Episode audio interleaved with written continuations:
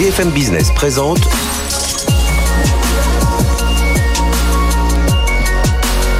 le magazine de l'accélération digitale.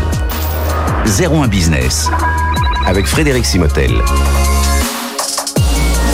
Bonjour, bienvenue dans l'émission 01 Business. On parle de super accélération numérique cette semaine puisqu'on va démarrer avec les super calculateurs, ceux d'Atos et ceux du CEA puisque nous aurons un représentant de chacune de ces deux entreprises pour venir nous parler de bah voilà pourquoi il y a ce regain aujourd'hui euh, autour des super calculateurs, pourquoi ça marche si bien et pourquoi ils sont aussi puissants et de moins en moins consommateurs d'énergie. Euh, on aura ensuite ça, notre startup booster, ce sera euh, s'appelle Master the Monster et là on est autour de la production de contenu. L'intelligence artificielle va vous aider à trouver, vous avez des contenus à produire, eh bien va vous aider à trouver le bon producteur de contenu. Puis deuxième partie d'émission, on aura deux chercheurs de l'Institut Mines Télécom qui vont nous parler de réalité virtuelle dans le monde de la cybersécurité. Et puis on parlera de l'intelligence artificielle au service de l'expérience client. Ce sera avec Medalia qui travaille un peu sur nos émotions. Vous allez découvrir tout ça. Et euh, Schneider, l'un de ses clients. Allez, restez avec nous. C'est pendant une heure. C'est sur BFM Business. BFM Business, 01 Business. Les invités. Nos invités, Arnaud Bertrand, bonjour. Bonjour. Vous êtes directeur de la stratégie et de l'innovation des activités BDS, c'est Big Data Security euh, d'Atos, dont cette activité supercalculateur et euh, supercalculateur. Oui. Et Jacques-Charles Lafoucrière, bonjour. Bonjour. Vous êtes programme manager au CEA. Alors, on, on vous reçoit alors, euh, beaucoup d'actualités hein, dans le domaine. Atos a sorti son, euh, son dernier supercalculateur. Alors, c'est le, le Bull Sequana XH3000. Euh, on reprend là du 2000 parce que justement vous avez ce projet, ce projet en commun. Alors euh, c'est la dernière génération, 50 fois plus puissant, 6 fois plus que la version précédente. Ça, ça intéressera certainement le CEA à l'avenir. C'est conçu à l'usine d'Atos, hein, euh, à l'usine d'Angers. Euh, Alors c'est conçu en, en France, part, oui, en partie, oui, en France, au Clé-sous-Bois. Mm -hmm à Grenoble et c'est fabriqué à l'usine voilà, d'Angers, effectivement, est... en France. Parce qu'à l'intérieur, on retrouve du, du processeur euh, AMD, Intel, Nvidia. Enfin, voilà, en fait, on a créé une plateforme qui est capable d'héberger n'importe quel type de processeur. Mm -hmm. Donc, on a effectivement notamment des processeurs Intel. On a aussi des accélérateurs Nvidia. On a aussi des processeurs AMD. Et puis, on peut mettre d'autres types d'accélérateurs. Demain, des processeurs quantiques et d'autres fournisseurs. On est en train de travailler avec Cyperl notamment pour intégrer le processeur européen un jour. Et si on dit deux mots sur la puissance, c'est une puissance de combien aujourd'hui? Enfin, quand on pour le plus puissant, le, parce qu'on peut le monter en kit, j'imagine évidemment. Alors c'est une machine en fait qui euh, fonctionne par bloc, oui. et donc chaque bloc va être aux alentours de 2 à 3 pétaflops, on va dire, et on peut monter jusqu'à euh, l'hexaflop, puisque l'objectif. Donc hexaflop, c'est un milliard de milliards. C'est un milliard de milliards Milliard. d'opérations en virgule flottante à la Ouais. seconde. À la seconde, oui. J'ai oublié de le rappeler. Voilà, et chaque bloc fait, on va dire, entre 1 et 3 millions de milliards d'opérations à la seconde Mhm. en virgule flottante. Et on va multiplier ça et on augmente la puissance avec des nouveaux composants qui sont en train d'arriver. Pour- Et, et le, le côté, il y, a- il y a plusieurs choses. qui- Alors évidemment, la puissance est importante. Le côté modulable, justement, qui, qui permet, voilà, de bah, de pas avoir tout de suite le grand bloc, bien que euh, oui, c'est 2 mètres de haut euh, sur 2 2,5 mètres carrés, ça reste quand même une belle une belle machine. Et puis il y a le côté aussi consommation d'énergie. On en parlera aujourd'hui aussi avec euh, avec euh, Jacques Charles parce que c'est un c'est aujourd'hui un critère très important, euh, j'imagine, pour vos clients dans, dans le choix de ces supercalculateurs. Absolument. En fait, le, la consommation énergétique et surtout l'efficacité au service du calcul est essentielle. Euh, dans un- une machine traditionnelle, on perd 20% de la puissance à refroidir la machine. Avec nos systèmes de nouvelle génération, on ne consacrera que 5% à refroidir la machine. Mhm. Surtout qu'il y a des normes, évidemment, il y a des normes européennes qui viennent, qui viennent euh, voilà, cadencer tout ça, euh, structurer tout ça. Oui, en fait, il y a un certain nombre de normes qui, notamment lorsqu'on va prélever de l'eau dans l'écosystème, pour pas rejeter de l'eau beaucoup plus chaude que ce qu'on l'a prélevé. Mhm. Donc en fait, nous, on a des systèmes qui fonctionnent à température ambiante. On n'a pas besoin de refroidir l'eau de manière euh, trop basse et de trop toucher l'écosystème lorsqu'on implante un supercalculateur. Et puis Arnaud Bertrand, on va reparler bien entendu de toutes les applications scientifiques hein, dans la météo, le changement climatique, la défense, euh, la défense, euh, le génome, les nouveaux médicaments, nouveaux traitements, enfin voilà, le deep learning, beaucoup de choses à faire. Et justement, on, on s'intéresse à, à vous, Jacques- Jacques-Charles Lafoutrière, au, au CEA. Rappelez-nous un peu les enjeux du, du, du CEA, qui aujourd'hui c'est l'un de nos plus grands centres de recherche. Alors vous travaillez bien sûr avec tous les centres de recherche, mais vous euh, agrégez quand même un, un grand nombre d'ingénieurs, de chercheurs, et on va, et on va reparler aussi évidemment dans, le monde du supercalculateur. Oui, tout à fait. Donc au CEA, nous avons trois centres de calcul qu'on appelle l'ensemble, on l'appelle ça le, complexe de calcul du CEA. Donc on a un centre de calcul dédié à la, à la défense, qui est dans le cadre du, du programme simulation CER pour la dissuasion française. On a un centre de calcul euh, orienté industriel, partenaire industriel, qu'on appelle le CCRT, dans lequel c'est une sorte de coopérative. Nous travaillons avec des industriels euh, français pour mettre en commun euh, des ressources afin de disposer d'une ressource de calcul supérieure à celle qu'on mhm. pourrait avoir si on était chacun dans notre coin, plus toute une activité d'animation scientifique, de, partage d'expérience. Et puis enfin, on a le, centre de calcul qu'on appelle le TGCC, qui est la machine à destination recherche académique, euh, qui est aujourd'hui donc la, qui va être la, plus grande de, ces machines, qui est la fameuse machine hexaflopique dont va mhm. disposer la France euh, aux alentours de 2024 et qui est financée à la fois par la France euh, et l'Europe. Ça c'est alors est-ce que je me trompe complètement? Quand on parlait du calculateur Jean Zay euh, ça, c'est un, autre, euh, c'est un autre. Oui, Jean Zay, c'est un calculateur financé euh, par la France, mais qui est à l'IDRIS, qui n'est pas, qui pas au CEA. C'est ça. Alors aujourd'hui, pourquoi est-ce aussi important Là, on, on, parle beaucoup de supercalculateurs. On le voit dans dans, dans la stratégie d'Atos, c'est un élément important dans, dans, chez certains industriels. Et puis on, on, voit partout. Alors dans le monde, vous l'avez cité, le monde de la défense et le monde industriel, ça devient ça devient primordial. Est-ce que pour vous, il y a un, un comment dirais-je, un, regain, enfin un regain d'attention, un regain d'intérêt pour le supercalculateur parce qu'il devient quelque part aussi plus accessible. Oui, alors l'intérêt pour euh, le supercalculateur vient. Alors le, supercalculateur, c'est un moyen, c'est un outil. Le, vrai objectif, c'est la simulation numérique et ce qu'on appelle le numérique intensif ou le traitement numérique intensif. Et ça, ça vient parce que aujourd'hui, faire de la science sans faire de numérique, c'est quasiment impossible maintenant. Euh, donc il y a plein de domaines, par exemple, euh, si on prend l'exemple des, des, domaines industriels, aujourd'hui, par exemple, faire de l'expérimentation animale, c'est plus accepté par la société. Mhm. Et donc, euh, des acteurs de l'industrie, comme L'Oréal, se mettent à faire de plus en plus de simulations pour remplacer des, actions de type euh, expérimentation animale. Euh, de la même façon, vous avez, euh, ben, dans, le cas de, la défense, la France a arrêté ses essais nucléaires, et donc maintenant on fait une démonstration en simulation avec des expériences par partie, évidemment non nucléaires, mhm. et, donc ce qui nous permet de, simuler globalement le fonctionnement, ce qu'on faisait avant avec une, expérimentation à échelle 1. Et, pour vous, ce qui, cette entre guillemets cette démocratisation, c'est ça, c'est que les entreprises aujourd'hui, alors après on en avait bien sûr hein, qui, qui se tournaient vers euh, vers vous, mais on était dans une recherche très avancée, on était dans le monde de la défense, je parlais de la météo, et aujourd'hui il, y a une démocratisation, c'est on voit L'Oréal, mais on pourrait voir euh, des d'autres industriels euh, qui, qui, mais on voit d'autres industriels qui viennent alors, voir. Il y a une démocratisation au sens que c'est de plus en plus facile d'utiliser ces machines, c'est vrai. Entre autres, avec les évolutions, une des grandes évolutions de ces supercalculateur, c'est de devenir aussi ergonomique que l'accès le, cloud. Mhm. Donc d'avoir vraiment, d'ouvrir des interfaces faciles à comprendre par les utilisateurs, ce qui fait qu'ils n'ont moins besoin de faire d'informatique pour plus se concentrer sur leur métier. Ça, ça aide beaucoup.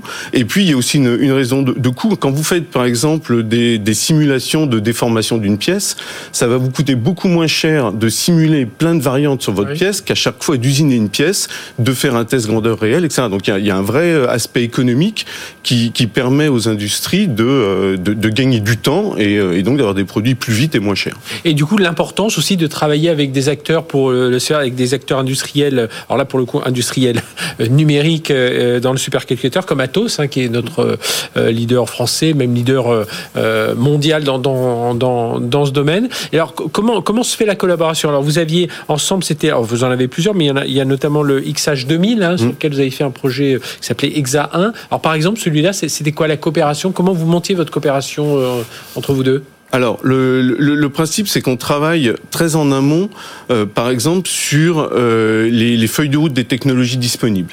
L'objectif de cette collaboration, c'est d'être sûr qu'Atos dispose d'un catalogue de solutions qui permettent de répondre à tous les besoins du marché. Et ensuite, nous, en tant que CEA, on va aller puiser dans ce catalogue pour répondre à un besoin ponctuellement. C'est-à-dire que par exemple, ces, machines, souvent, on les renouvelle tous les 4-5 ans, 5-6 mhm. ans. Ce qui veut dire que ce n'est pas le, rythme de renouvellement de ces machines qui va piloter le, ce, travail, mais vraiment la démarche catalogue, c'est être sûr qu'à tout moment, Atos est capable de répondre à tous les besoins du mhm. marché. Et donc, euh, ce, ce, travail collaboratif, ben, c'est un échange sur les visions euh, dont vont nécessiter, dont vont avoir besoin les, euh, les, les utilisateurs potentiels, aussi bien industriels qu'académiques, de quoi vont-ils avoir besoin dans 10 ans, dans 5 etc. Et d'être sûr, en travaillant avec Atos, que Atos sache répondre aux besoins en temps et en heure et dans les bonnes dimensions. Et, c'est important ce que vous dites, on voulait changer tous les 5-6 ans, ça veut dire que on monte pas. Euh, euh, à un moment se pose le choix, on se dit tiens, est-ce qu'on va passer ben, là, au, XH 3000 ou est-ce que le XH 2000, on va le monter en, en puissance parce qu'on parlait de ce côté modulable? Alors, il y a les deux. À, chaque génération de, gamme, vous pouvez, bah, par exemple, vous avez des, processeurs qui sortent quasiment tous les ans, euh, des nouveaux processeurs. Donc, vous pouvez avoir une évolution par partie où vous rajoutez des, extensions euh, euh, d'une nouvelle technologie. Par exemple, on a, il y a quelques années, on avait des machines homogènes en processeur classique. Après, on a ajouté des extensions à base d'accélérateurs de type carte graphique, donc ce qu'on appelle des, GPU. Et puis, euh, donc, euh, différents modèles. Et donc, on évolue comme ça au cours du temps au sein d'une d'une gamme, d'une génération. Et puis, au bout d'un moment, de toute façon, il faut renouveler cette gamme parce que le, le, supercalculateur d'Atos a besoin de gagner en densité, en efficacité. Mhm. Et ça, généralement, voilà, en, capacité de, refroidissement, puisque c'est euh, ces composants électroniques qui se densifient et ils dissipent de plus en plus de chaleur. Mhm. Et donc derrière, au bout d'un moment, le, produit a été dimensionné pour une efficacité. Ben, il faut gagner en efficacité, sauf à se retrouver à, devoir pousser les murs. Euh, Arnaud Bertrand, Jacques-Charles Lafoucrière nous dit voilà, on a des processeurs de plus en plus puissants qui arrivent, des processeurs graphiques, la GPU, on a les Nvidia, tous ces gens-là derrière. Euh, qu'est-ce qui fait qu'aujourd'hui le, le supercalculateur continue à être intéressant en termes de en termes de coûts, en termes technologiques. Quand on voit, euh, ben, on voit dans vos concurrents, évidemment, il y a HP, euh, HPE, hein, euh, associé à Cray d'ailleurs, il y, a, il y a Lenovo, mais on voit aussi des Dell qui arrivent, peut-être avec des machines moins puissantes, mais Qu'est-ce qui fait qu'un jour, en associant, en achetant des masses et des masses de serveurs, je ne vais pas avoir finalement quelque chose de moins cher et d'aussi puissant qu'un qu'un supercalculateur? Le principe d'un supercalculateur, c'est de faire le même calcul sur un ensemble de machines, de nœuds de calcul mhm. en même temps. Et en fait, il faut maîtriser un certain nombre de technologies. Donc, il y a des technologies de calcul, effectivement, mais il y a aussi des technologies réseau qui sont pas les réseaux traditionnels, c'est pas de l'Ethernet. On est sur des réseaux qui ont des latences qui sont beaucoup plus basses que celles qu'on va trouver dans le monde euh, du cloud et dans le monde de, l'IP euh, aujourd'hui. On va être 10, 100 fois plus bas en termes de, de latence. Et en fait, ça s'explique juste parce qu'il faut que chaque machine puisse avoir accès aux résultats de la machine d'à côté quasiment en temps réel, donc puisque les calculs, qui est en dessous. Voilà, les, les, calculs se font euh, sur le résultat des machines d'à côté. Donc, mhm. comme on doit coordonner l'ensemble de ces nœuds en même temps. En fait, rajouter une pile de, de, PlayStation, par exemple, pour euh, euh, essayer de faire un supercalculateur, aujourd'hui ne marche pas ou ne marche que sur certains cas d'usage mhm. très particuliers pas forcément pour ceux euh, du CEA, ni pour un certain nombre de cas de, recherche, par exemple. Ah, alors aujourd'hui, justement, on, parle de ces, de ces applications scientifiques, hein, euh, et, vous abondez, j'imagine, dans, le, dans le, sens que, de ce que dit euh, Jacques-Charles Lafourrière, c'est il y a des applications scientifiques, et puis on commence à ouvrir aussi le portefeuille client, même si c'est de la location, même, enfin voilà, il y a un peu tous les... Oui, il, y y a des nouveaux usages hein, qui, qui, arrivent. Alors, les constructeurs automobiles utilisent la simulation numérique depuis des années, mm-hmm. notamment pour les crash tests automobiles. Avant, on faisait 10 euh, à 50 crash tests physiques. Aujourd'hui, on fait 5000, 10 000 crash tests simulés et on peut simuler beaucoup plus de cas que ce qu'on faisait par le passé en faisant des expérimentations physiques. Euh, mais ce sont aussi euh, des usages qui sont amenés par l'actualité hein, sur la recherche sur le Covid. On étudie mhm. des médicaments, on étudie l'interaction des, des cellules entre elles. On va aussi faire de la conception de nouveaux matériaux, par exemple pour faire de la, de la captation de CO2 euh, ça va être sur la modélisation du climat. C'est un grand champ d'application euh, des supercalculateurs parce qu'on a besoin finalement de simuler le monde et on ne peut pas le faire à l'échelle infinitésimale. On est obligé d'avoir des, ensembles qui sont extrêmement grands pour pouvoir voir comment le climat est en train d'évoluer. Euh, Jacques-Charles Lafourrière, quand est-ce qu'on se dit qu'un calcul est fini? Voilà, parce qu'on a ces masses de données, elles pourraient continuer à arriver et on se dit, voilà, il faut vraiment se donner cet objectif de fin alors, un, calcul, alors ça dépend ce que vous appelez un, calcul fini. C'est-à-dire, quand vous modélisez quelque chose, vous pouvez visualiser le résultat euh, de, de, votre modélisation, de votre simulation, et au bout d'un moment, vous arrivez à une, soit une convergence, soit un résultat satisfaisant, convergé, qui vous permet de dire ce calcul-là est fini. Après, vous avez la question de savoir est-ce que je peux pas faire mieux? Mhm. Donc il y a euh, différents ben, domaines où par exemple dans le cadre de la météo, ce qu'ils cherchent à faire, c'est raffiner la taille de la maille. C'est-à-dire que vous imaginez que si vous simulez le climat avec une maille, donc un, un, un petit volume de 1 km de côté, ou si vous êtes à 10 km, la précision météo va pas être la même. Et donc, ben, votre besoin va augmenter au fur et à mesure euh, que vous allez vouloir ben, raffiner de plus en plus, puisque l'objectif, par exemple, si on prend l'exemple de la météo, c'est quand même de simuler euh, quasiment, euh, je dirais pas en temps réel, mais mhm. presque, et puis avec une échelle de, de, de précision de l'ordre du kilomètre, voire moins. C'est ça qui est intéressant. Euh, Aujourd'hui, euh, le CA, donc client de toutes ces, ces solutions de supercalculateurs, je parlais tout à l'heure de la consommation d'énergie, ça devient un point fondamental ça l'a toujours été, je pense, mais là, ça devient vraiment crucial lorsque vous allez vous, vous ben voilà, lorsque vous, vous lancer vos calculs et puis lorsque vous allez acquérir de nouvelles machines Alors oui, oui, c'est donc la, la, la, consommation, surtout avec les coûts, euh, les coûts actuels de l'énergie. Ça, ça, a toujours été euh, un souci et donc on a toujours cherché à améliorer euh, l'efficacité de nos machines, mais là ça devient vraiment très très dimensionnant et, et, donc on a on a différentes actions. Donc on continue de travailler avec Atos pour gagner en efficacité, c'est-à-dire que en gros tous les toute l'énergie rentrée dans la machine soit bien utilisée pour faire du calcul et, et, pas perdue. Et puis ensuite on a un deuxième axe qui est de la réutilisation de la chaleur, puisque ces machines, mhm. Quand elles produisent des calculs, elles génèrent de la chaleur. Et, cette chaleur, ben, on essaie de la récupérer le plus possible pour pouvoir faire ben, du chauffage du centre, de l'eau chaude mhm. sanitaire, etc. Donc on essaye de, perdre un minimum d'énergie. Et les ordres de grandeur, ben, ces machines-là, elles sont de plusieurs mégawatts. C'est quand même des, puissances assez importantes. Euh, oui, je crois que d'ailleurs, euh, euh je ne sais plus si c'est le, HS3000, c'était euh, c'est 20, en, production d'énergie. le la plus grosse machine du monde, vous parlez de Fugaku, c'est ça oui. Je crois que ça doit être 29 mégawatts, si je me trompe pas. Hein. Donc on est, on est quand même assez puissant. Et justement, à, tous, vous avez travaillé vous sur des, vous travaillez sur des technologies de, de euh, refroidissement liquide. Enfin voilà, c'est, ça, ça fait partie. Hein. Il y a le côté performance, le côté ergonomie, hein, euh, le côté architecture, et puis euh, ce côté consommation dont on vient de parler. Oui, absolument. En fait, ce qu'on fait nous, c'est qu'on va utiliser de l'eau pour euh, aller extraire la chaleur. Donc on va amener de l'eau sur tous les composants qui chauffent. Donc on, on fait vraiment euh, comme dans ce qu'on avait par le passé des PC de gaming, en fait du mhm. water cooling. Donc on va amener de l'eau dans ces euh, lames de calcul sur les processeurs, sur les accélérateurs, sur les mémoires, et ensuite on va extraire cette eau et on a des systèmes d'échange thermique. On a comme dans une centrale nucléaire un circuit primaire, un circuit secondaire, avec la possibilité justement de rééchanger la chaleur avec d'autres. Et c'est ce qui est fait notamment au CEA pour réutiliser la chaleur qui est, qui est produite. Et on se distingue avec une capacité, une densité qui est euh, potentiellement 4 à 5 fois supérieure à celle de ce qu'on va trouver dans les meilleurs data centers de, de, cloud, par exemple.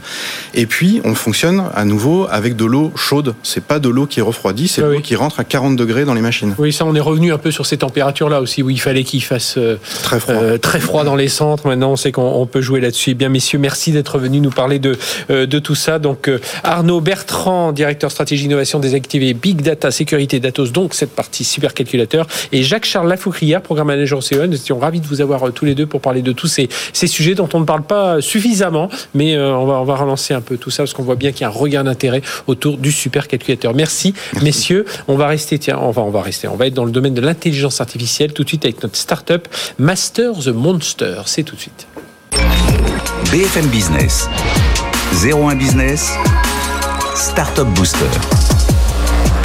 Elle s'appelle Master the Monster. Nous avons avec nous son fondateur, Elie Oyon. Bonjour. Bonjour. Alors, c'est une plateforme technologique créative pour produire des contenus grâce à l'intelligence artificielle, mais aussi une plateforme, vous allez nous dire tout ça, oui. de, euh, euh, elle peut suivre le, la, la, création du, du le processus de création tout au long, parce qu'elle est, elle est collaborative. On peut faire venir d'autres applications. Alors, racontez-nous, d'où vous est venue l'idée d'abord? Bah, Écoutez, après un, un long euh, parcours dans, la, dans le monde des agences et de la pub, je me suis rendu compte qu'il y avait une opportunité opportunité assez énorme dans le monde du contenu. Mhm. en particulier parce que les, les, besoins de contenu des marques étaient en train de changer de manière radicale. En gros, on était en train de passer de 4, 400, de 4 films par an à 400, 4000 en fonction de la taille. Oui, parce qu'il faut aller sur YouTube, sur TikTok, sur tout ça. Il y a des formats dans tous les sens. Les plateformes se multipliaient, des tutoriaux, des plans produits, des interviews. Mhm. Aujourd'hui, on est en train de basculer du live. Quand on est en Chine, il faut faire du live, de la réalité virtuelle, la réalité augmentée. tous ces formats-là, il fallait pouvoir les, à un moment donné les produire. Et au fond, pour dire les choses de manière très simple, les marques étaient ou sont en train de devenir des plateformes de contenu en elles-mêmes, des mhm. mini Netflix euh, qui doivent euh, donc se comporter en éditeur et produire. Et donc pour ça, eh ben, il n'y avait pas de modèle en fait qui permettait de produire ces quantités astronomiques qui étaient en train d'exploser, euh, tout en scalant, c'est-à-dire tout en permettant d'avoir un niveau de qualité qui soit un bon niveau de qualité et qui soit pas contre-productif. C'est-à-dire pour bien comprendre, moi je suis une, je suis une marque, alors vous avez des ah, gens clients, vous avez L'Oréal, SNCF, Capgemini, enfin des TPE, des PME, mais voilà, je suis une marque, voilà, ben, dans les cosmétiques, je vais vous voir, qu'est-ce qui se passe En gros, on est, on a créé une marketplace avec une sélection de producteurs, de maisons de production, donc, mhm. ils, vont couvrir tous les formats dont je viens de parler, tous les budgets. Euh, en fonction des plannings, on va, euh, on va vous mettre en connexion. Donc vous, allez, vous arrivez, vous faites une requête, la requête vous sort des matchs, donc c'est l'algorithme qui va, qui va aller chercher dans, dans, dans la base de données quels sont les producteurs ou les sociétés de production qui répondent le mieux à votre requête. On vous met en contact avec eux et vous avez le droit d'en faire pitcher, donc de faire concourir, mhm. faire un appel d'offres avec trois productions parmi ces, euh, ces, ces matchs qu'on vous a proposés. Ça permet donc de réguler les prix, d'avoir le, le, prix le plus juste, mhm. pas toujours le prix, le, on ne casse pas les prix, c'est le prix le plus juste par rapport. D'ailleurs, dans les deux sens, parce que ça permet aussi aux, producteurs de bien caler dès le départ, Exactement. De, que la marque lui demande pas, puis je voudrais ça et ça et ça et ça en plus, et on part un peu dans. Donc il y a, y a, y a un, un, vrai travail de d'équilibre entre l'offre et la demande. Et puis après, ce qu'on a fait, parce qu'à un moment donné, aujourd'hui, on est dans un monde qui va tellement vite, avec des, des quantités qui sont de plus en plus monstrueuses, on a créé tout un outil qui, je crois, est assez unique au monde de gestion de projets euh, créatif, donc que ce soit la vidéo, l'audio mhm. ou la photo, et qui permet aux deux parties de travailler de la manière la plus efficace possible. C'est collaboratif, ça permet d'annoter à l'image, ça permet de, de faire de, de, de, de l'asset management, donc de l'archivage mhm. automatisé. Donc ça permet de, gérer les projets et donc de gagner du temps. Vous gagnez de l'argent et vous gagnez du temps en fait. Et, et, alors si je suis toujours cette marque de cosmétiques qui vient voir au départ, je rentre quoi comme critère? Je, je, leur dis voilà. Bah, vous je... dites, je voudrais, je voudrais des tutoriaux. Voilà. Euh, J'ai besoin de tutoriels. Euh, génial aujourd'hui, j'aimerais bien les faire en, en, en réalité virtuelle. Mhm. Voilà mon budget. Bon, j'ai 20, 20, 20, 30 000, 40 000 euros. Euh, voilà les dates, le date de ma date de, de, de brief, date de mhm. rendu et date, euh, date de mise en ouais, ligne. Ça va jusqu'à ce niveau de précision. Ouais, et donc une fois qu'on a ça, on va faire tourner les matchs, on va inviter, euh, on va chaque euh, chaque marque a droit à trois invitations, enfin, euh, à concurrence de trois, c'est-à-dire que mhm. ah s'il y en a une qui, et puis après les producteurs ont le droit d'accepter ou de refuser l'invitation qui est faite. Donc ça veut dire deux entrées, les marques qui viennent bah, montrer ce qu'elles, enfin, qui viennent chercher ce, ce, dont elles ont besoin, enfin trois entrées même. l'autre entrée c'est des producteurs qui viennent associer, qui peuvent se mettre dans plusieurs dans plusieurs catégories, bien dans, sûr. dans, plusieurs catégories, bien sûr. Et puis ensuite des, enfin artistes réalisateurs, enfin tous ces gens-là qui peuvent venir se connecter en disant moi je propose euh, sur la photo ce genre de en fait, c'est très. On a, on a choisi un modèle qui est vraiment entre des sociétés de production et des, et des, des, sociétés, des annonceurs. Donc c'est vraiment un, un, modèle qui est très centré, qui est très business to business,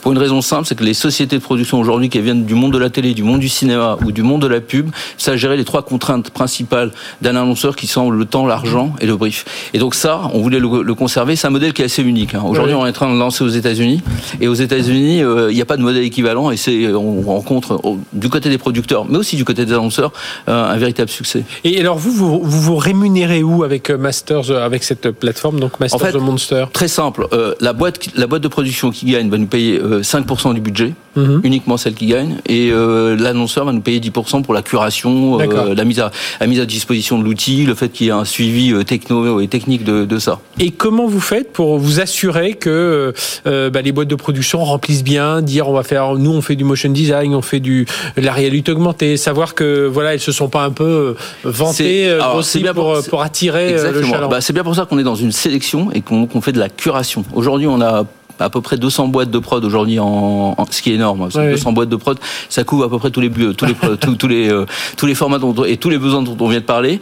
Euh, donc on, on, les rencontre, on voit leur bande et puis après la curation se fait de manière très simple, c'est qu'il y a un rating sur la plateforme. Mm -hmm. Là, il y a un rating sur cinq critères euh, le respect du brief, la créativité, le respect du planning, le respect du budget et la qualité d'écoute. Oui, puis les clients nomment, enfin note, note exactement, derrière, oui, exactement. Donc la curation se fait naturellement à travers la plateforme aussi et donc bah, celui qui a raconté des bêtises à un moment donné sera sera rattrapé par la patrouille client. Aujourd'hui, vous préparez une, une, première levée de fonds, c'est ça? Non, on a fait une levée. une deuxième, exactement. on est en, fait une nouvelle levée de fonds. Voilà. On est, on est en, aujourd'hui en lancement aux États-Unis, en train d'accélérer. On a ouvert à New York, on ouvre dans deux mois à, sur la côte ouest à, Los Angeles. Mhm. Et je pense que d'ici la fin de l'année, on, sera dans, en levée de fonds parce que c'est en train de démarrer. Donc il va falloir accompagner le, développement. Oui, c'est combien de personnes aujourd'hui, Masters On est 25 personnes aujourd'hui. Il y a une moitié qui est sur le, la techno et une moitié qui est sur le, la BizDev. Eh bien, merci d'être venu nous parler de tout ça. Elie Wayon, donc fondateur de Masters the Monster. Voilà, vous avez des, des productions à faire, productions euh, euh, pas que télé, euh, vidéo. Je disais, hein, c'est de la réalité augmentée, de la réalité virtuelle, du motion design. Vous cherchez un producteur, vous êtes un peu perdu. Bien là, il y a une plateforme qui va, qui les a tous sélectionnés et puis challengés aussi, hein, on peut le dire.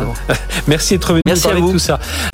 Alors vous avez peut-être eu l'occasion, c'était début mars, hein, d'aller au Security Research Event, euh, donc euh, un, événement autour de la recherche en, cybersécurité. Il y a beaucoup de choses qui étaient racontées sur la réalité virtuelle, sur euh, la, la, partie gestion de crise. Et justement, on a avec nous deux chercheurs qui ont montré leur projet et on va en parler avec eux. Marc-Olivier Pal, bonjour. Bonjour. Merci d'être avec nous. Vous êtes directeur de recherche à IMT dans l'Institut Mines Télécom Atlantique. Et Frédéric Benaben, bonjour. Bonjour. Frédéric, vous êtes professeur à l'IMT Albi dans l'Institut Mines Télécom euh, Albi. Euh, je, vais vous laisser vous présenter, euh, Marc Lepal. Donc, vous, vous vous intéressez beaucoup à tout ce qui est réalité virtuelle et vous avez voilà créé une sorte de prototype hein, pour essayer de comprendre un peu bah, dans une situation de, de, de cybersécurité comment la réalité virtuelle peut venir. Vous avez réussi à modéliser tout ça et comment on peut euh, bah, s'aider euh, de, pour bien comprendre ce qui se passe. Très bien. Donc, euh, moi, j'ai le grand plaisir de travailler sur la cybersécurité, qui est une des plus les choses les plus importantes qu'on a aujourd'hui, parce qu'on voit il y a beaucoup ah bah de des choses à sécuriser, voilà. Et en plus, j'ai j'ai l'avantage que je, suis titulaire d'une chaire industrielle, le plus grand chaire industriel sur la cybersécurité dans le groupe IMT. Et ça veut dire que je travaille avec les partenaires industriels sur les enjeux cybersécurité. Et ça, c'est parfait parce que ça, c'est vraiment la connexion entre le monde industriel et le monde recherche. Et euh, moi, j'ai les partenaires Abus, Amosus, BNP Paribas, EDF et SNCF euh, sur la chaire. Et euh, nous, nous avons plusieurs axes de recherche. C'est sécurité par conception, c'est euh, détecter euh, des anomalies, c'est faire quelque chose semi-automatiquement contre les attaques. Et l'axe qui est l'important aujourd'hui, c'est l'axe interface humain-machine. Parce que la cybersécurité, c'est rien qui vient de soi-même. Il faut toujours les humains. Et pour plusieurs enjeux, on crée des interfaces réalité virtuelle. Et là, on peut vraiment imaginer d'être de, rentrer. Et, alors, c'est quoi? Je voilà, je suis dans cet univers réalité virtuelle. C'est pour voir quoi? Je vois un virus se, balader. Enfin, je grossis un peu le trait, mais est-ce que c'est ça, ça, peut vraiment être ça parce que la vision euh, que nous avons, c'est vraiment de mettre les casques et entrer dans quelque chose comme la Matrix. Donc, d'avoir, si on se souvient de la Matrix, ce sont les colonnes, des chiffres, et après on a quelque chose, les logiciels, et après on voit quelque chose la fameuse femme dans, le, ah dans les vêtements rouges. Et nous, on essaye de faire exactement la même chose. Cybersécurité, quelque chose de très complexe. Et réalité virtuelle, si on ajoute le son et aussi le tactile, c'est une mhm. interface très riche entre, entre l'algorithme et. Euh, Mais ça veut, ça veut, dire quoi on, se retrouve, vous preniez l'exemple de Matrix, dans, avec des lignes de code devant, on essaie de voir un peu comment ça se passe C'est ça le. C'est exactement notre recherche. Comment est-ce qu'on veut représenter ce qui est dedans? Et on a deux axes dedans. On a des, des visualisations réalistes Mhm. Et là, pour, être vraiment concrète, c'est on a les systèmes, ce sont les serveurs qui sont connectés, il y a les données dedans. Et nous, avec euh, l'étudiant Anthony David, on a développé euh, une visualisation qui est vraiment des chambres. Et entre les chambres, il y a les flux. On peut regarder les boules qui sont dedans. Et l'idée est qu'on peut collaborer entre des gens avec différentes expertises, qu'ils peuvent dire, OK, dans chambre 3, je vois un incident, est-ce que tu peux venir pour voir? Donc, qu'est-ce qu'on trouve là? Donc, on a vraiment une visualisation réelle. Donc, avec un, un, esprit collaboratif derrière, c'est ça? c'est ça, exact. Parce que, spécialement avec le Covid, il y avait la chose que gestion de cybersécurité à la distance, c'est important. On peut même imaginer de ajouter des experts à la distance. Et si on est dans quelque chose, hein, un espace réalité virtuelle, c'est vraiment être dedans tous et voir la même chose. Totalement, euh, totalement. Et on imagine qu'aujourd'hui c'est important et on va le revoir aussi dans l'esprit de la gestion de crise. Il faut, il faut être plongé dedans pour vraiment s'en imprégner. Oui, c'est ça. Et, deuxième axe, c'est sont les visualisations non réalistes. Comment, et c'est ça vraiment les colonnes de données. On a les logs et l'étudiant Nicolas Decombel de son PhD, il travaille sur des représentations comme des hélix. On peut les manipuler, on peut changer les diamètres et euh, comme ça on peut voir des anomalies dedans. Et ça aide vraiment. comment on la repère l'anomalie? Euh, donc avec Louis, c'est vraiment, vraiment des box euh, qui sont rouges si c'est aligné, comme ça on peut voir quelque chose. On a aussi ajouté euh, des assistants avec IA, intelligence artificielle, qui apprend comment l'expert se comporte dans l'environnement et me dit ok peut-être regarde ici, peut-être il y a quelque chose, là j'ai trouvé quelque chose. Et l'idée est vraiment d'avoir un lien beaucoup plus fort entre les enjeux de cybersécurité et les humains qui doivent le maîtriser. Merci. Euh, on va revenir euh, sur toutes ces innovations. Alors moi au début j'avais fait un lien entre les deux parce que je me disais voilà on doit, pouvoir avec cette réalité virtuelle se projeter alors à la fois dans les lignes de code mais à la fois dans une gestion de crise parce que euh, vous Franck Benaben donc professeur à, à l'IMT Albi vous avez mis en place le, le, projet s'appelle entraînement à la gestion de crise en environnement représentatif de sites sensibles. Le, le principe c'est de plonger une personne. Euh, alors racontez-nous un peu quand, où est-ce qu'on est plongé dans quelle situation est, plongé quelqu'un un opérateur qui va qui va travailler sur ce sur votre projet sur votre oui, alors bah, donc ce, ce projet, c'est l'idée, c'est d'intervenir sur la, d'utiliser la VR pour intervenir en gestion de crise à deux niveaux, mhm. à la fois en amont et à la fois pendant la gestion de crise. Et en amont, l'idée, c'est que on va permettre aux gens de s'entraîner. Et donc, on retrouve des, choses très similaires à ce qu'a expliqué Marc Oliver, c'est-à-dire qu'on va avoir à la fois l'intérêt de la, réalité virtuelle pour copier la réalité. Donc, pour l'entraînement, on va, on va créer des sites. Nous, on a créé une réplique de la cathédrale d'Albi, qui est la, une cathédrale assez célèbre, euh, et dans laquelle on va pouvoir mettre le feu, faire intervenir des acteurs qui sont non joueurs, qui vont donc se promener, avoir des comportements, et puis plonger des acteurs qui jouent le rôle des pompiers, qui vont devoir intervenir, sauver les œuvres, monter dans les dans les combles et dans la charpente pour intervenir, etc. Donc il y a un, environnement d'entraînement réaliste mhm. au-dessus duquel on plaque euh, grâce aux travaux de, thèse d'Alexis Evin, un, un, maître du jeu, c'est-à-dire quelqu'un qui va pouvoir piloter cet, cet, exercice et en temps réel augmenter l'intensité du feu, en faire partir à un autre endroit, verrouiller une porte, et donc complexifier ou simplifier la situation, ce qui est un gros, un énorme apport par rapport aux entraînements en réalité. Oui en réalité physique, mhm. puisque là on a une toute, toute liberté pour modifier l'exercice. donc ça c'est ce qu'on fait en amont. C'est ça, oui, c'est quatre modules, hein, c'est ça. Donc voilà, l'exercice, enfin le, projet exercice mhm. Que vous avez euh, très bien appelé, euh, contrairement à mon nom puisque c'est Frédéric. euh, euh, non mais Franck ça me va aussi. Franck, Franck ça me va aussi. donc ce projet-là, il a donc quatre modules. Donc les deux premiers, c'est vraiment le site lui-même et le site du maître du jeu. Donc voilà, ça c'est les deux premiers. Et ensuite on en a deux autres un qui est plutôt pour la gestion de crise elle-même, donc où là les, les, opérateurs vont être dans une cellule de crise virtuelle qui ressemble un peu à ce studio. On est en réalité autour d'une table virtuelle, mais sauf que vous, vous êtes peut-être à Paris, Marc Oliver est peut-être à Rennes et moi à Albi, et entre nous, on va pouvoir partager la carte avec les informations qui sont dessus en surimpression, faire intervenir, etc.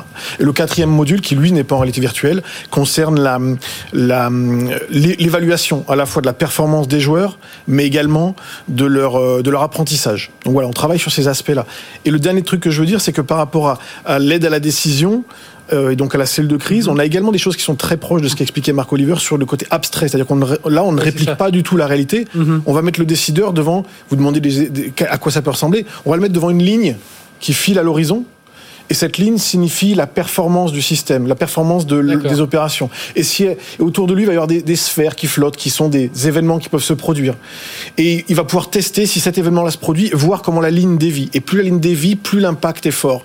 Donc il va pouvoir en amont déjà anticiper sur si on prend cette décision, si on fait ça, mhm. et voir comment est-ce que cette, cette ligne de C'était en ça que je pensais que vous collaboriez tous les deux, Marc Oliver et Frédéric, sur, Sur, ce projet. Ben, euh, bientôt. Qu'est-ce qui est compliqué? Alors, derrière, à, qui vous allez vous adresser? Là, on parlait de la, la cathédrale d'Albi. On a évidemment à Paris eu un, exemple mhm. tragique il y, a, quelques, il y a quelques années. Mais euh, voilà, qui va venir vous voir? Enfin, vers qui voulez-vous tourner ensuite avec ce type de solution euh, si ça passe en phase industrielle, Alors, passage à l'échelle? Il y a vraiment deux cibles. La première cible, ça peut être les, tous les opérateurs qui gèrent des infrastructures critiques. C'est-à-dire qu'ils ont besoin de s'entraîner. Ouais, dans les centrales, on imagine ça, les centrales ça peut Être les centrales, les aéroports, ça peut être tous les établissements recevant mmh. du public, etc. Donc il y a toute cette nécessité de s'entraîner en amont et le fait de disposer d'un double 3D dans lesquels on va pouvoir s'entraîner de manière la plus réaliste et la plus agile possible, en, mhm. variant les scénarios, puisqu'on a aussi des scénarios avec des terroristes, on a des scénarios avec l'incendie, on a, on a, une variété de, de, de, scénarios. Euh, ça, ça c'est une première, une, première catégorie de, personnes qui peuvent être intéressées par ce type de d'action. La deuxième, c'est plutôt les gestionnaires de crise institutionnels, mhm. c'est-à-dire ceux qui aujourd'hui se rassemblent autour d'une table avec des cartes papier et qui doivent gérer la crise avec les informations qui remontent du terrain au téléphone. Et, on et, Dieu sait si on n'est pas suffisamment entraîné à ce genre de choses aujourd'hui. Hein. Le problème, c'est que mais... la gestion de crise, c'est quelque chose de très ponctuel donc on n'a pas cette continuité qu'on peut avoir dans d'autres domaines, ce qui fait qu'on sent, au moment où ça arrive, on, réagit avec ce qu'on peut. On l'a bien vu avec le Covid, on a réagi avec ce qu'on a pu. Mais se préparer pour l'avenir, tout de suite, il y a une retombée d'intérêt, de financement, etc. Donc ça, c'est aussi un intérêt. Marc Oliver l'a dit tout à l'heure, on peut, on peut être plusieurs à distance. Donc voilà, la deuxième cible, c'est vraiment les gens qui sont gestionnaires de crise aujourd'hui. Et, Frédéric Benaben, est-ce qu'aujourd'hui, on peut, euh, alors par rapport à ce que, ce que, ce que vous essayez, parce qu'on on entend beaucoup parler du jumeau numérique, mmh. euh, des bâtiments, voilà. Qu'est-ce que vous allez apporter le scénario en plus, c'est-à-dire vous allez euh, euh, par, rapport à des gens qui font déjà des bâtiments 3D, qui permettent à des techniciens d'intervenir, voilà, si pour changer, enfin pour voir s'il y a des problèmes sur des tuyaux, des défis, des choses comme ça. Le jumeau numérique, c'est une, une, vision très précise. en deux mots, c'est vraiment un site physique, un site virtuel. Des données qui remontent du site physique, qui alimentent le site, le site virtuel. Le site virtuel fait des traitements, des simulations, des expérimentations, et ensuite une redescente vers le site physique pour actionner et faire des mhm. conséquences sur le site. Nous, on est on est dans, un, dans une réplique numérique, c'est-à-dire qu'il n'y a pas de connexion directe. D'accord. On, on, travaille en amont, on fait des scénarios, effectivement. avec le maître du jeu qui est vraiment un poste important, hein, je l'ai dit, hein, c'est ouais, d'Alexis Evin et c'est une vraie, une vraie valeur ajoutée, une contribution importante. Et cette modularité, c'est vraiment là où se situe l'importance. Le lien avec le, jumeau numérique, c'est que aujourd'hui, on peut envisager d'avoir un site. On, travaille avec une start-up qui fait ça aujourd'hui. Vous pouvez avoir un site un copie numérique de, mhm. je sais pas, d'une cathédrale ou peu importe. Et lorsque vous avez une alarme qui se déclenche, des drones qui, avec différents capteurs, infrarouges, etc., vont tourner autour, récolter en direct de la donnée. Ah on va pouvoir projeter dans le modèle 3D avec un peu d'IA qui va mhm. reconnaître euh, les éléments qui ont été captés pour pouvoir en temps réel donner aux forces d'intervention, aux pompiers, une image avant même qu'ils arrivent sur site mhm. du site et de ce qui se passe à l'intérieur. Et la, la, start-up qui s'appelle Drone for Future avec laquelle on travaille bosse là-dessus. C'est une façon de faire le lien entre le jumeau numérique et ce qu'on fait en gestion de crise en entraînement. Euh, sur la gestion de crise, euh, Marc Liverpal, euh, sur, la gestion de crise, sur, la partie cyber, aujourd'hui, vers qui vous tournez? C'est des, des parce que les, les, les RSSI, c'est peut-être trop pointu par rapport à ça Ça va être leurs équipes qui, vont, qui, peut, qui pourront utiliser le, type d'outil Donc la vision est vraiment de créer quelque chose euh, au début de supplémentaire au Security Operations Centers par exemple. Et dans le futur, je pourrais vraiment imaginer que le job du RSSI, de celui qui s'occupe de la, de la cybersécurité, c'est il, est dans une chambre, il met des casques il est vraiment dans, oui, il est plongé dans sa vision. Avec euh, tous les avantages qu'on peut visualiser ce qu'on veut et les désavantages comme impersonation de quelqu'un parce que je sais pas si c'est vous ou si c'est quelqu'un d'autre et qui juste mhm. si Frédéric dit ok moi je suis où maintenant voilà et euh, comme ça, c'est vraiment pour tous les experts et aussi les non-experts, les décideurs dans les entreprises euh, pour entrer l'enjeu cybersécurité avec des euh, différentes visualisations. et D'accord, oui, il peut y avoir des visualisations entre guillemets plus grossières oui, c'est ça, qui permettent de, mieux comprendre un peu la situation. Et vraiment être dedans et être intuitivement capable de changer la visualisation et de dire, OK, là j'ai vu quelque chose, euh, laisse-nous changer le point de vue, mhm. laisse dans le sens que d'autres visualisations, autres aspects. Euh, et, une question à tous les deux, je débarque avec vous, Marc Olivier, une dernière question. En termes de coût, parce que ça veut dire qu'il y a de la, il y a de la data, il y a du développement, il y a, de, bon, il y a du matériel, c'est pas forcément le plus cher, mais euh, voilà, ça, on, arrive à maîtriser tout ça et à faire des solutions qui, pour des, des, des, entreprises, soient abordables? Oui, donc à IMT, Atlantique, on a l'avantage euh, qu'on a des, des, beaux labos avec aussi des choses des entreprises et les casques, le prix il est vraiment baissé beaucoup dans les années passées. Donc on a aujourd'hui les Oculus qui coûtent peut-être 400 euros. Donc c'est beaucoup moins cher que, que fournissait un Security Operations Center aujourd'hui. Même chose pour vous, Frédéric Bellamed, on arrive à avoir voilà, des solutions euh, accessibles oui, alors le, bah, le coût il est déjà relativisé par rapport au gain, forcément. Il y a toujours cet argument-là. C'est vrai. Euh, euh, l'élément phare pour moi de la, de la, question du coût, c'est quand même que si on, si on, on regarde aujourd'hui l'évolution euh, du matériel, l'évolution euh, de, de, de, ces coûts-là, on va vraiment vers quelque chose qui, va, qui se démocratise à grande vitesse.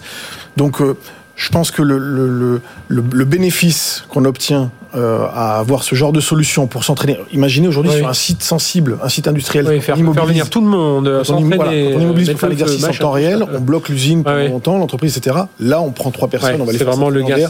Donc il y, a des gains à plein de niveaux. Le coût lui-même est cher, forcément, mhm. mais après, en termes de gains et en termes et quand on a des sites vraiment sensibles, comme vous dites, on va pas mettre une usine à l'arrêt pendant plusieurs voilà. jours. ce qu'on est obligé de faire quand Surtout qu'on peut faire ensuite, une fois qu'on a fait le modèle, on peut faire tous les scénarios. C'est ça l'important, c'est vraiment cette, cette grande flexibilité et variabilité. Et rajouter les datas en plus, ça, je trouve ça intéressant aussi de pouvoir euh, les images de drones. Et eh bien merci à tous les deux. Marc-Oliver Pal, donc directeur de recherche à IMT Atlantique, Frédéric Benaben, professeur à l'IMT Albi, d'être venu parler donc la, la cybersécurité, le, le monde de la réalité virtuelle, dans des domaines très codés, très un peu plus virtuels, un peu abstraits, mais très très réels pour ceux qui l'utilisent. Et puis dans cette partie de gestion de crise. Merci à tous les deux d'être venus nous, nous, présenter tout ça.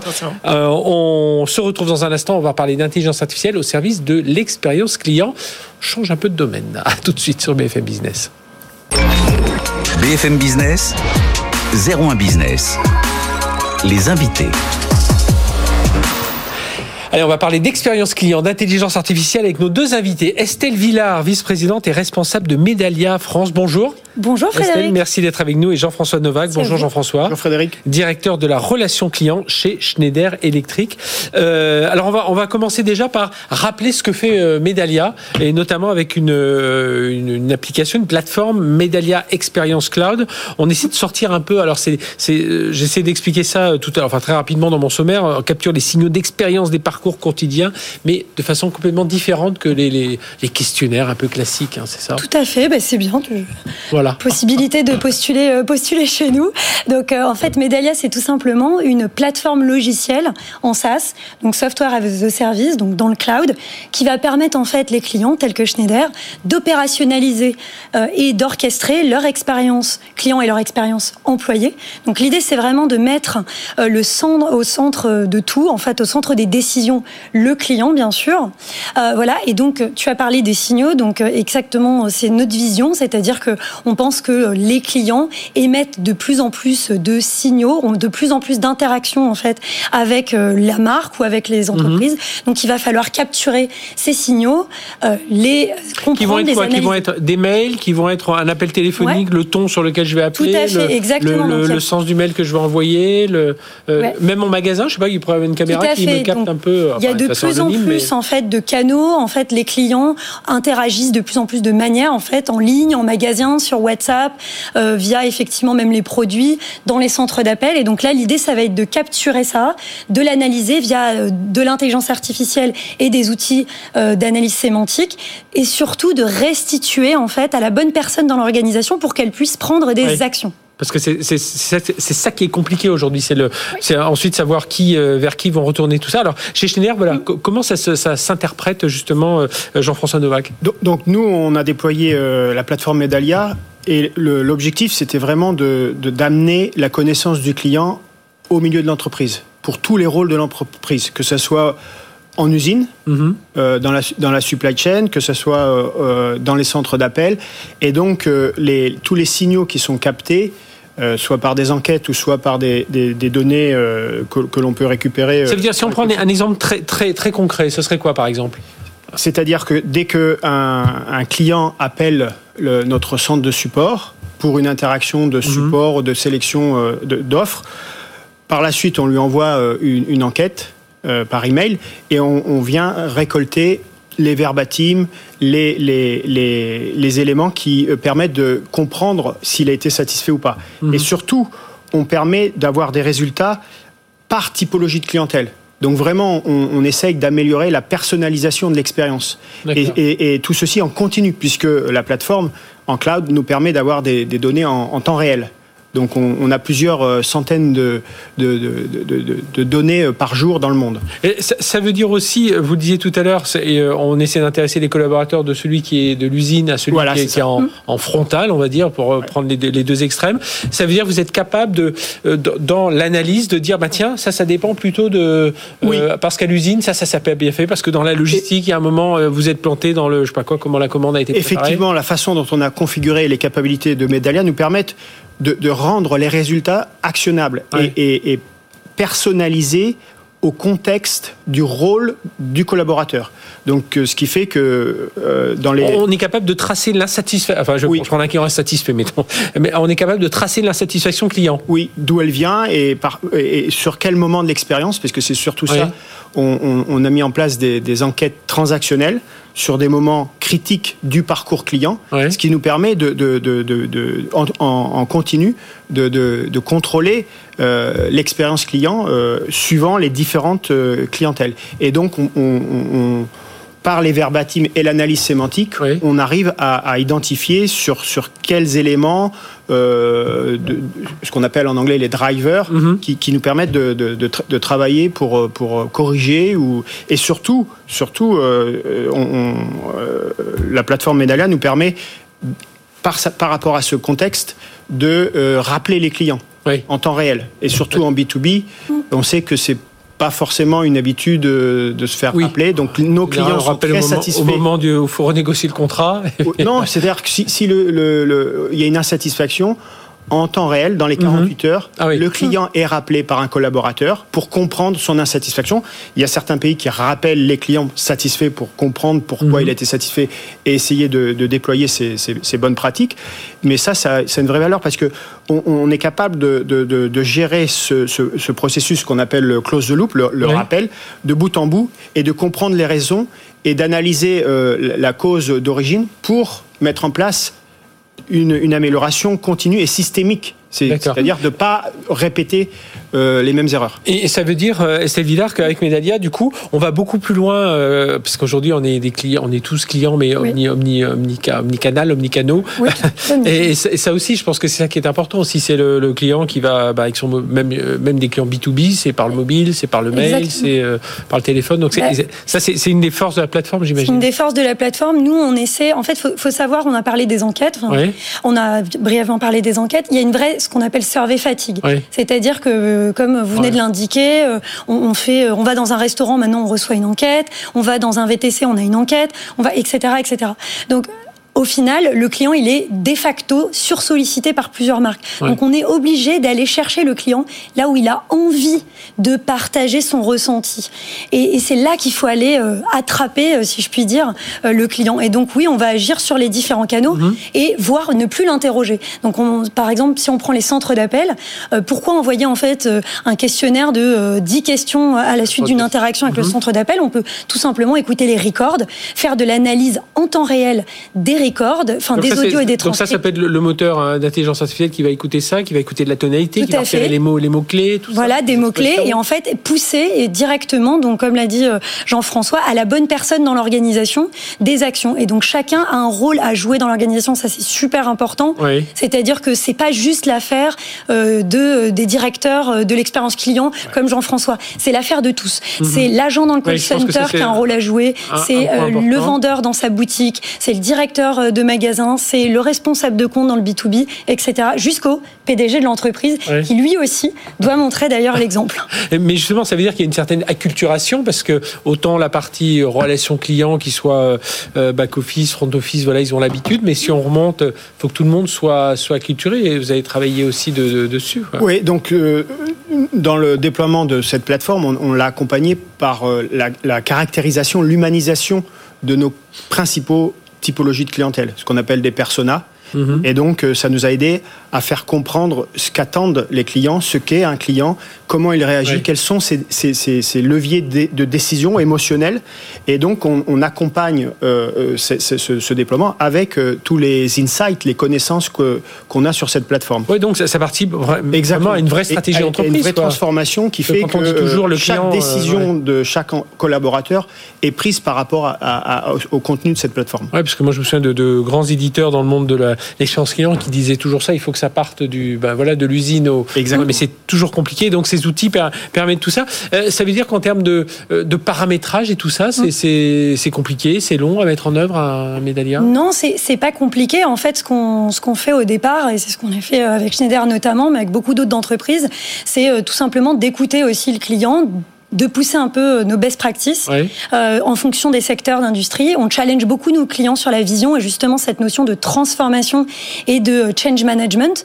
Euh, et puis après derrière on paramètre en fait euh, en fonction euh, en fonction des besoins et puis ça évolue sans cesse. Donc euh, voilà une, une, configuration type c'est quoi ça dépend mais c'est c'est trois mois on va dire mais ça peut prendre un peu moins de temps un peu plus de temps mais surtout et particulièrement chez Schneider ça évolue sans arrêt en fonction des innovations en fonction des nouvelles idées et c'est ça la collaboration et le partenariat qu'on a avec nos mhm. clients. C'est vraiment se pousser l'un l'autre, se challenger l'un l'autre. c'est ça et j'imagine François Novak on va conclure là-dessus c'est ça c'est enrichir en enfin la plateforme s'enrichit mais vous-même vous enrichissez de vos besoins. Et exactement. Et en plus, il y a des, des, des tendances technologiques et, et, des, et, des, nouveautés. Et grâce à Medalia, on, on peut en bénéficier sur, des, sur, sur l'analyse de parcours mhm. digitaux, l'analyse sémantique ou de l'intelligence artificielle. Et on essaye de, de justement d'être toujours en avance de phase pour capter les signaux faibles et capter euh, toutes les données qui, ne sont, euh, qui sont non structurées, mais également qui sont non sollicitées. C'est-à-dire que, comme euh, Estelle l'a dit, il y a une certaine fatigue des surveys, et donc on a plein de données, que ce soit dans les call centers, que ce soit les, les, les, ingénieurs de service ou que ce soit sur des parcours digitaux. Et donc nous, notre challenge, c'est vraiment de, de capturer la satisfaction client en même temps que le parcours client, sans mhm. être intrusif et sans euh, créer euh, un point de friction parce qu'on va solliciter une question. Donc c'est vraiment euh, soit euh, audio, soit vidéo, soit sentiment digitalement qu'on va, qu'on va travailler le, contenu. Eh bien merci d'être venu parler de tout ça. Estelle Villard, donc vice-présidente et responsable de Medalia France, voilà une plateforme de, de relations clients, vous avez compris, d'un nouveau, de nouvelle génération, hein, si on peut, on peut le dire comme ça. Et Jean-François Novak, directeur de la relation client chez Schneider, voilà pour ce témoignage. Vous avez compris, la relation client, ça part de la conception du produit jusqu'à jusqu'à sa vente. Et c'est ce qu'on peut faire donc grâce à cette plateforme. Merci à tous les deux. Merci, de nous avoir suivis. La semaine prochaine, on se retrouvera. On sera au Paris Blockchain Summit et on va parler la NFT, blockchain, cryptoactif. Voilà, préparez vos questions euh, sur euh, bah, le LinkedIn de BFM Business. À très bientôt. Mais restez avec nous évidemment tout le week-end sur BFM Business. BFM Business, 01 Business, le magazine de l'accélération digitale.